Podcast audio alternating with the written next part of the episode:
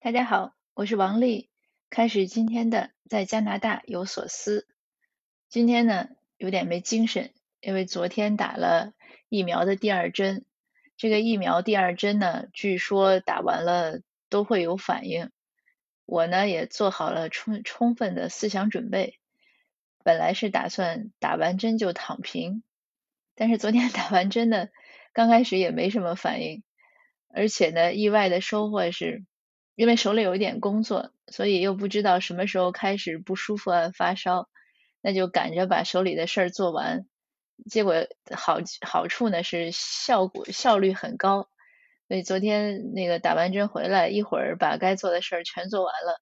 到下午也没发烧。呃，昨天晚上呢，我们这个反对仇恨亚裔犯罪关注组呢。是有一个讲座要举行，是请陈志栋先生来讲加拿大的政党啊政治。呃，之前的讲座呢，呃，都是我和我的搭档白薇 Ivan Park，他呢是呃主持前面开场，我主持后面的问答。但是也是因为昨天担心会发烧，那个发烧就像这个达摩克里斯之剑一样，不知道什么时候会来临。所以我就跟艾文说：“我说换一下吧，我我说前面的开场。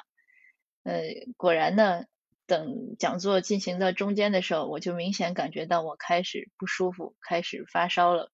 因为是用 Zoom，所以我可以看到，就是如果摄像头开着，我可以看到自己的那个影像。我就看着我自己的脸色就开始变黄，就很难看。呃，但是也还好了，就是坚持完了讲座。”那坚持完之后，我就彻底去迅速的去躺平了，呃，也没吃药，因为我想呢，它是一种免疫反应，而且也不是高烧，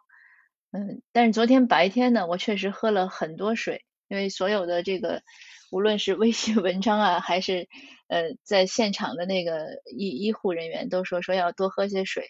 所以昨天白天喝了很多水，那到晚上发起烧来呢，呃，几个小时应该就退掉了，就是我。是半夜的时候就能感觉到退烧了，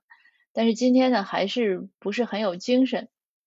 那也有人说呢，说这个发烧啊或者这个反应呢也是就是是你这个很正常的一个免疫，要是一点反应都没有，可能还不好。但不管怎么说吧，嗯，我那个还有就是打过针之后，呃，那个打针的地方肌肉痛，但是现在也好多了。早晨起来还很痛，胳膊也抬不起来。现在明显感觉到已经缓和了。有些加拿大的朋友呢关心，呃，因为我们加拿大呢主要是打，呃，呃，就是打几打几几个，一个是辉瑞，一个是呃莫德纳，还有一个呢前前一段打过那个阿斯利康，嗯，辉瑞和莫德纳呢是一个就是一种机理的吧，阿斯利康和呃强生强生是另外一种的，那。前一段刚开始开始打第二针的时候呢，呃，也有报上报纸新闻说呢，因为辉瑞来的少，所以有可能呢，医护人员就鼓励混打，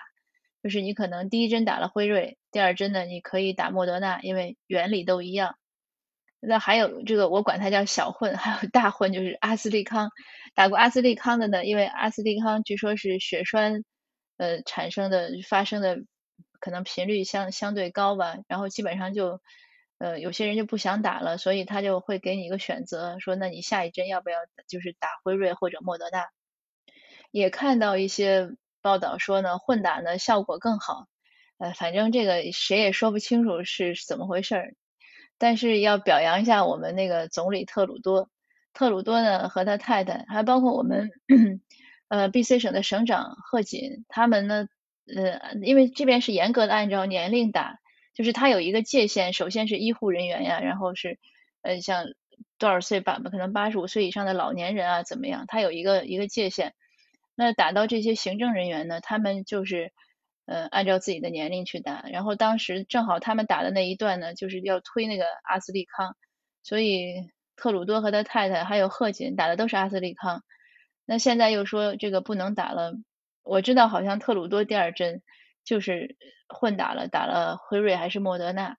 所以这个也算是自己确实是能起到带头作用，冲到了第一线，并且这个真正实行混打的这领导先行，领导先混一下看看怎么样，所以这还是不错的。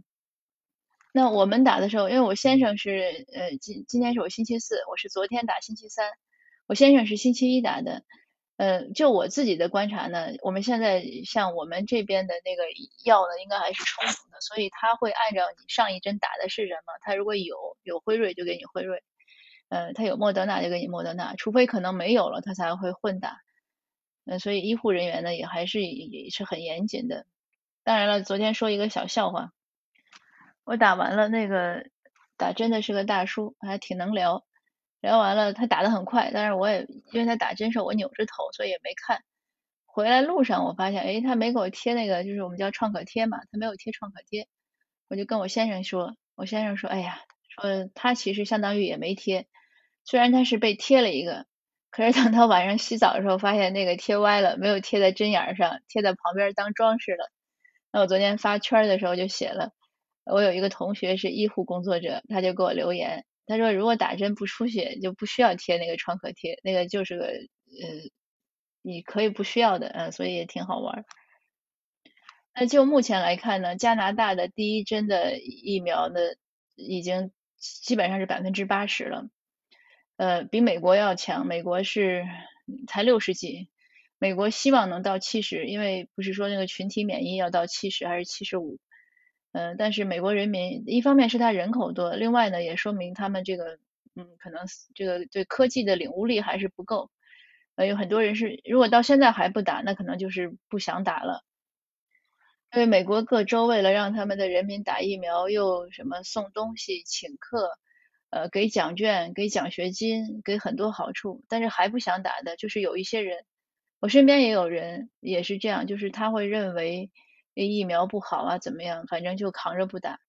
嗯，但是现在看呢，加拿大呢还好，嗯，他第一针打过的基本会打第二针，那就是时间的早晚了。第二针现在是百分之三十几，但我相信如果这个打的速度很快，会很快上来。它毕竟人口少，它三千多万嘛，你你只要是药够了，那打起来还是很容易的。也鼓励大家积极去打疫苗，又要相信科学。呃，我我觉得还是要相信科学，毕竟这个科学，呃，虽然科学不是万能的，但是科学比个人的猜测还是更准确一些的。那昨天呢，呃，还是前天，对加拿大呢也新任新上任了，就新任命了一位呃总督，是因纽特人，是原住民，而且是位女性，这是个在我看来是个非常好的消息。呃，希望能从此呢开始，政府能越来越重视原住民。嗯，大家也都知道，加拿大前这一个多月以来，经历了好好几起，三起了吧，已经发现原来原住民的寄宿学校的遗址里，呃，被挖掘出来，呃，儿童啊或者成年人的呃遗骸，这个是挺悲哀的一个事情。呃，那原住民呢也有也做了很多抗争和努力。呃，现在看来呢。呃，政府这种达成和解或者政府愿意解决历史问题的呃信心和执行力还是有的，呃，希望能越来越好。因为历史嘛，总是我们很难去修正历史，因为它已经发生了。但是我们可以去解决一些遗留问题。那今天的分享呢，就到这儿，就是和大家呃更新一下我这个打疫苗第二次疫苗的这个状况。呃，那打完了呢，就算就算解解放了吧。虽然说也是他们可以说可以不用必须要戴口罩，但是我想人多的地方呢，还是要戴口罩。因为看到像以色列啊什么，呃，包括美国现在放开了才多久，已经又有一些地方开始大爆发，所以大家还是要多小心。好，谢谢您的收听，我们下次见。